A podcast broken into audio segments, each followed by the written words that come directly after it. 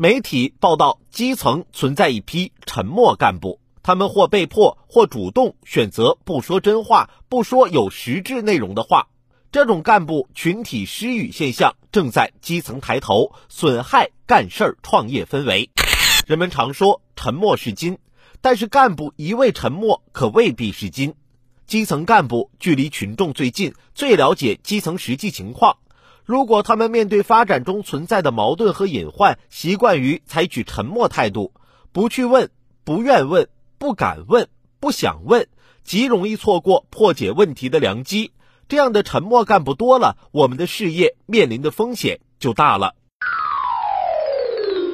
要让沉默干部张开嘴，搞清楚是什么让这些干部选择了沉默。从报道中我们看到，沉默干部的表现方式各有不同。有的奉行多一事不如少一事的原则，事不关己高高挂起；有的闭嘴装糊涂，两手一摊，两眼一黑，啥也不管；有的干部有本领恐慌，遇事儿凭感觉，张嘴就露怯，面对上级忠心耿耿，面对工作不知咋整；还有的认为谁说谁犯错，谁说谁就干，所以选择不说。有的想说不敢说，有的想说没机会。不管哪种情况，有一点却相同，就是各怀心事，背后反映了一些干部担当意识、担当能力的缺失。